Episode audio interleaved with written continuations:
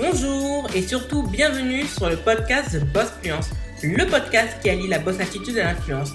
Je m'appelle Joanne Romain, je suis votre hôte et je suis surtout ancienne fonctionnaire devenue créatrice de contenu à plein temps. Ici, les thématiques du podcast concerneront l'entrepreneuriat, le développement personnel avec bienveillance, mais surtout dans la bonne humeur. Le podcast est diffusé tous les lundis et il est diffusé sur Apple Podcast et autres plateformes de podcast. Vous retrouverez les ressources du podcast sur lacreolita.com. Bonjour à toutes et à tous et bienvenue dans le 28e épisode de The Boss Fluence, saison numéro 1. Nous sommes le lundi 13 juillet 2020 et aujourd'hui nous allons parler de comment lutter contre ses propres doutes.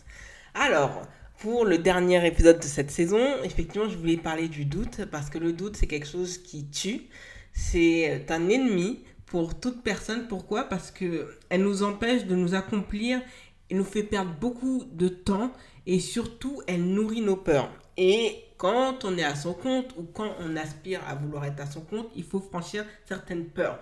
Et malheureusement, ce sont des doutes parfois qui sont nourris par notre environnement, mais qui sont nourris de notre être. Et on va en parler en six étapes exceptionnellement pour ce dernier numéro de la saison numéro 1 de The Boss Fluence. Le premier point parlera de célébrer ses victoires. Le deuxième point est de ne pas laisser l'opinion d'autrui prendre le dessus. En trois, nous allons parler de l'importance d'avoir un entourage qui nous entoure, qui nous envoie des ondes positives. En quatrième point, nous allons parler du fait que la comparaison est, est une des racines des doutes. Enfin, en avant-dernier point, nous allons parler de se pardonner et d'avoir de l'empathie pour soi. Et en sixième et dernier point, de se rappeler des choses accomplies dans le passé. Nous allons commencer tout de suite par la célébration de ces victoires. Alors, la célébration de ces victoires passées, c'est important de ne pas les oublier parce que parfois, en fait, on est tellement à fond pour créer son entreprise, pour euh, créer quelque chose de particulier qui puisse plaire aux autres et autres. Et on oublie que par le passé, avant d'avoir créé cette entreprise, on a réussi à faire certaines choses. Et je pense que c'est important de les noter. C'est vrai que moi, j'ai pour défaut bon, d'avoir une, excellente mémoire, comme ma mère, et j'oublie de noter. Et je pense que lorsque l'on lit, lorsqu'on se voit, on peut observer que oui, ben, par le passé, avant d'être entrepreneur, j'avais fait des choses euh, pas euh, si inintéressantes que ça. J'ai réussi à atteindre certains sommets, j'ai atteint des objectifs que je m'étais fixés, j'ai réussi à faire ceci et cela en l'espace de combien de temps?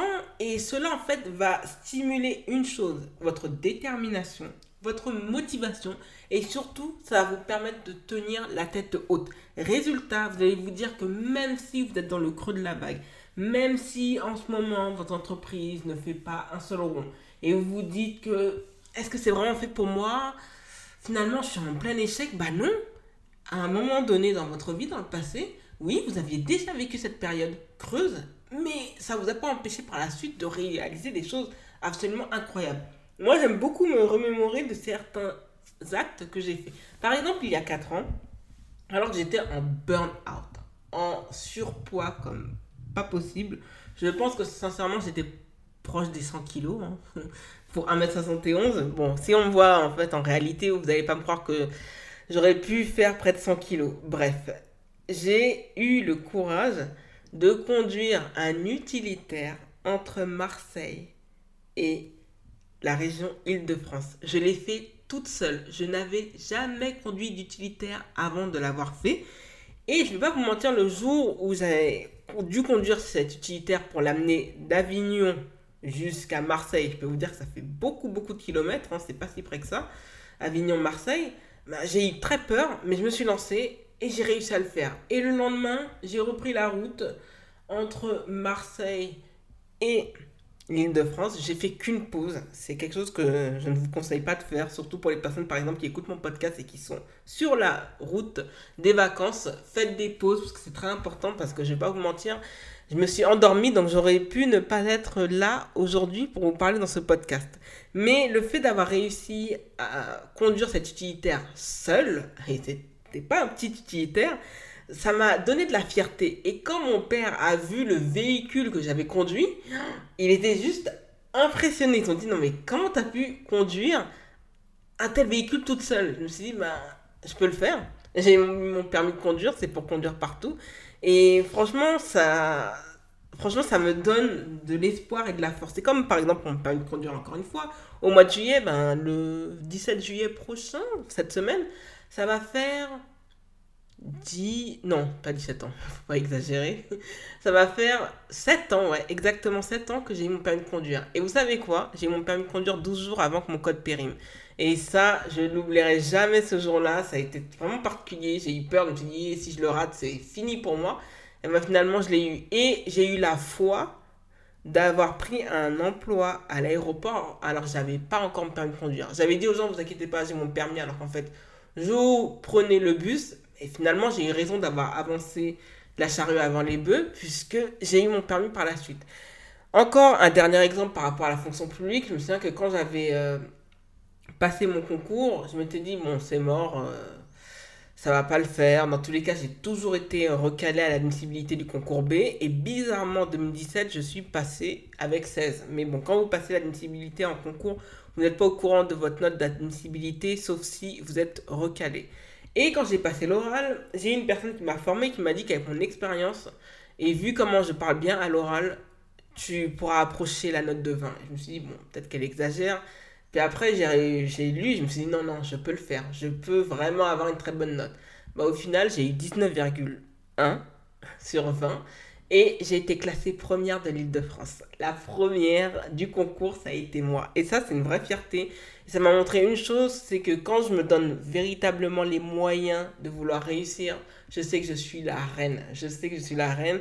Je l'ai prouvé à plusieurs reprises dans le passé, que ce soit à l'école, que ce soit dans le domaine privé, que ce soit dans le domaine professionnel, j'ai toujours montré des capacités, des aptitudes impressionnantes dès lors que je travaillais d'arrache-pied et que j'étais sérieuse dans mon travail. Donc l'important de célébrer ces victoires et vous les célébrer en vous les rappelant, mais surtout en les notant, en faisant un petit cadre et cela peut vraiment vous changer la donne et vraiment vous motiver.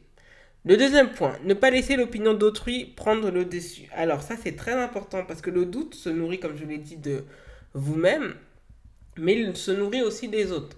Et il y aura toujours ces personnes dans votre entourage qui vont vous dire Ah, je te soutiens, t'inquiète pas, je suis avec toi. Hmm, mais t'es sûr d'avoir pris la bonne décision Ça va toujours être accompagné d'une façon absolument vicieuse.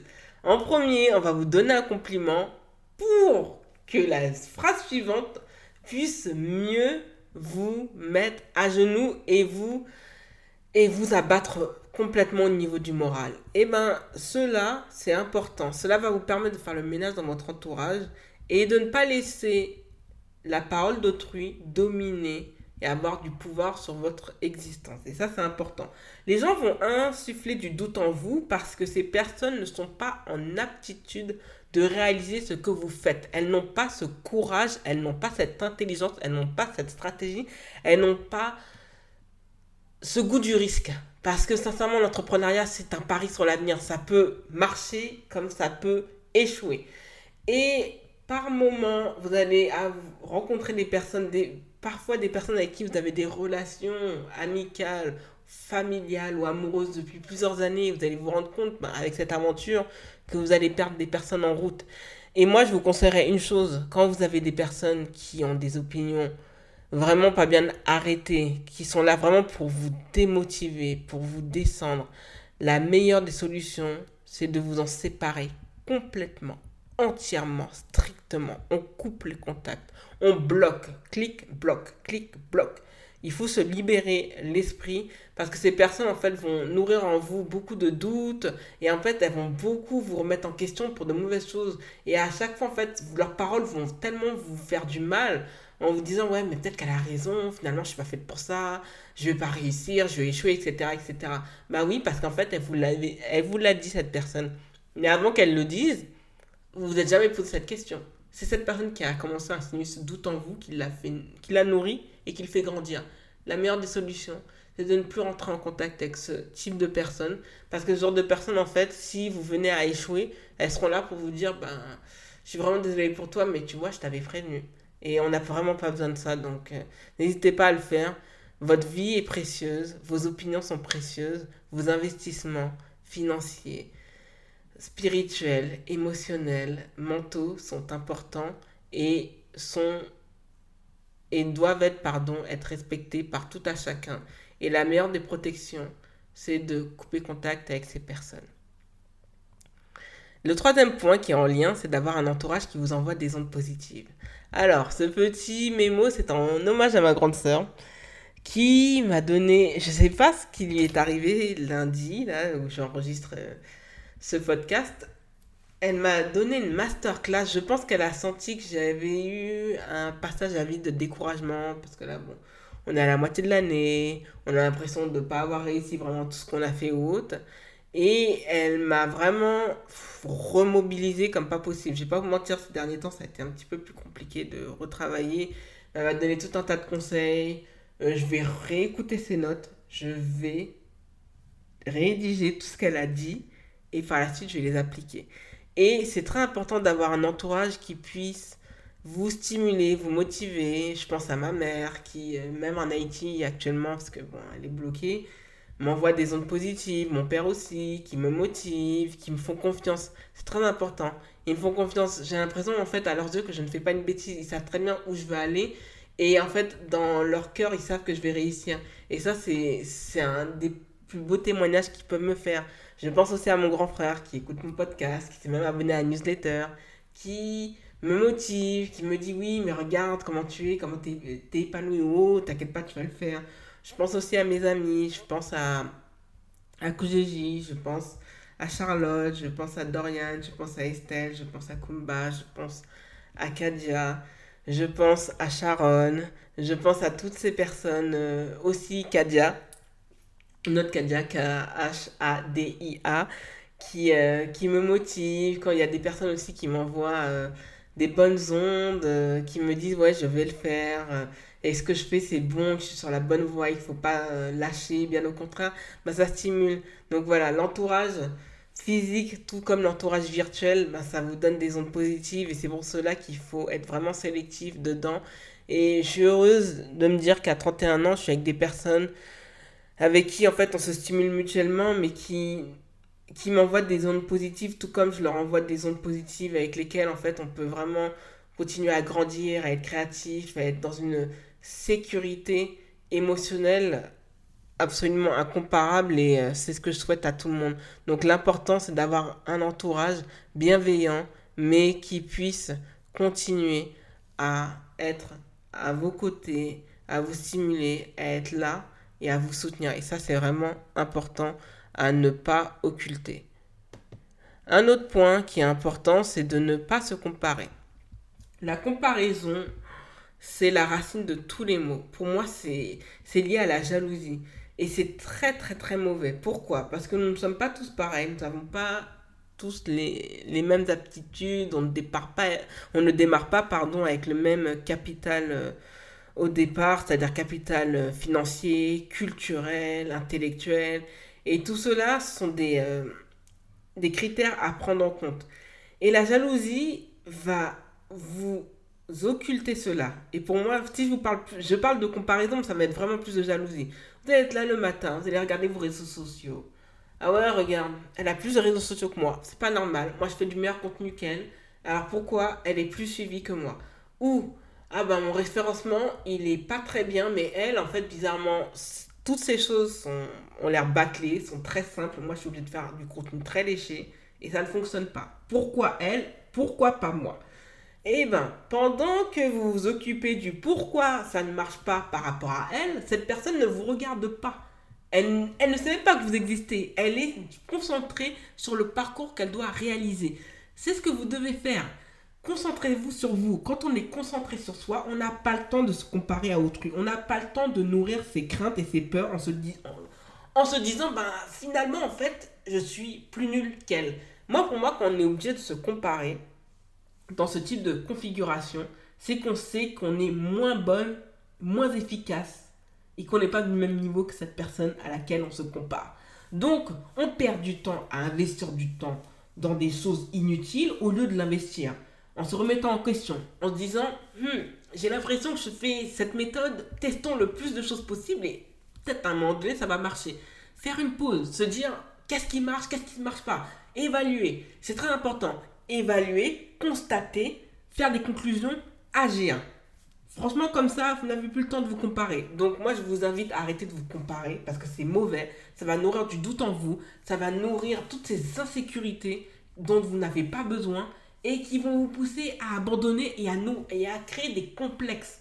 Vous êtes capable de faire cette chose. Mais si vous ne vous concentrez pas, si vous dirigez votre énergie dans des actions inutiles et négatives comme la comparaison, forcément, ça ne marchera pas pour vous. Donc, remettez-vous en question, recentrez-vous sur vous, sur vos activités, évaluez ce qui marche et ce qui ne marche pas, corrigez le tir et vous allez voir que beaucoup de choses vont changer pour vous. Donc, s'il vous plaît, ne vous comparez surtout pas.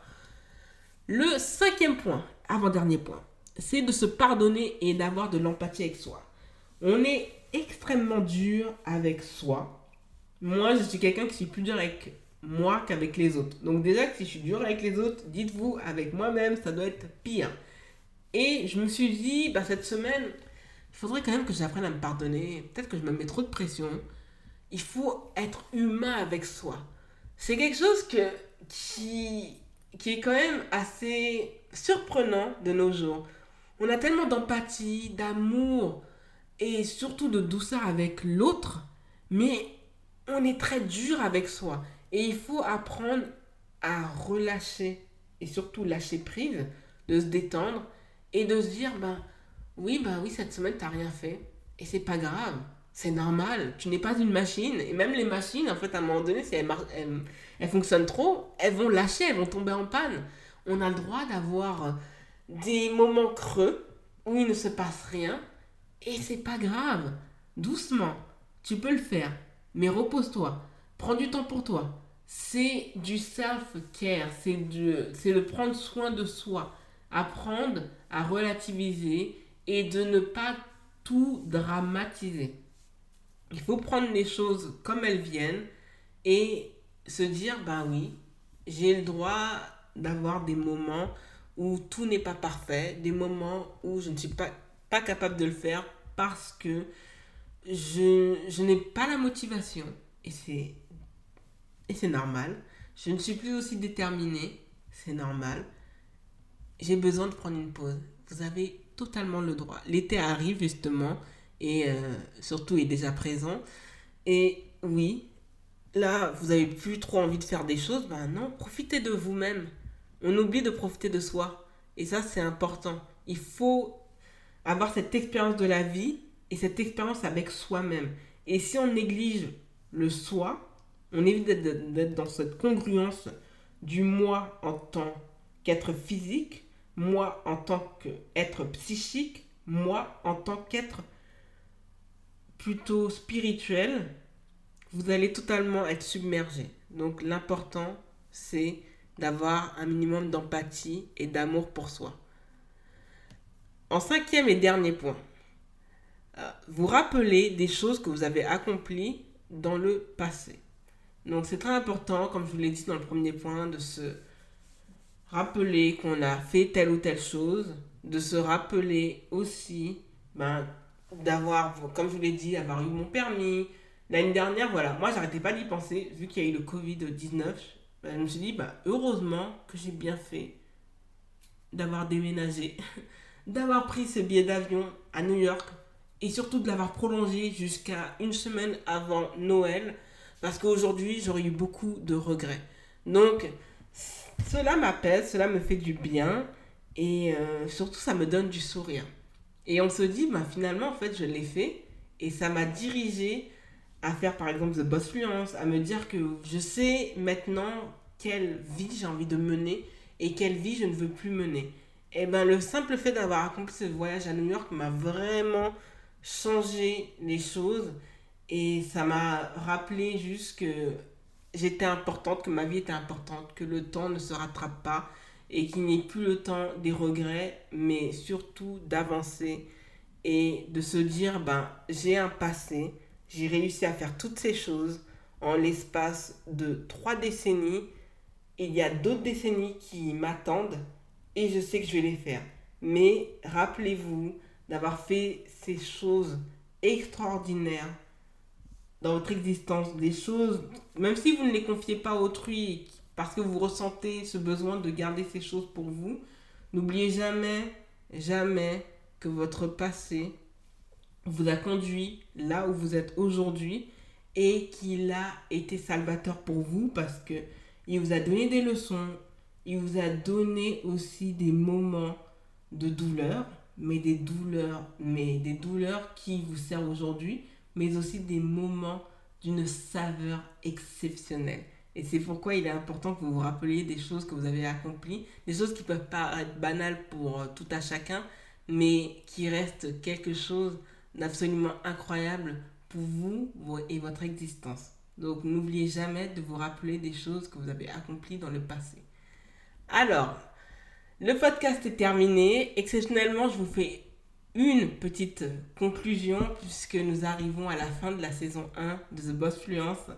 Donc on s'arrête pour aujourd'hui, lundi 13 juillet 2020. Vous inquiétez pas, le podcast se met en pause. On va revenir le lundi 31 août 2020, si Dieu veut. Donc j'étais vraiment très contente. Vous avez été de plus en plus nombreux à écouter le, le podcast. Ça m'a fait plaisir. J'ai eu des retours. J'ai surtout vu que ça a pu vous rendre service, que vous avez pu apprendre certaines choses.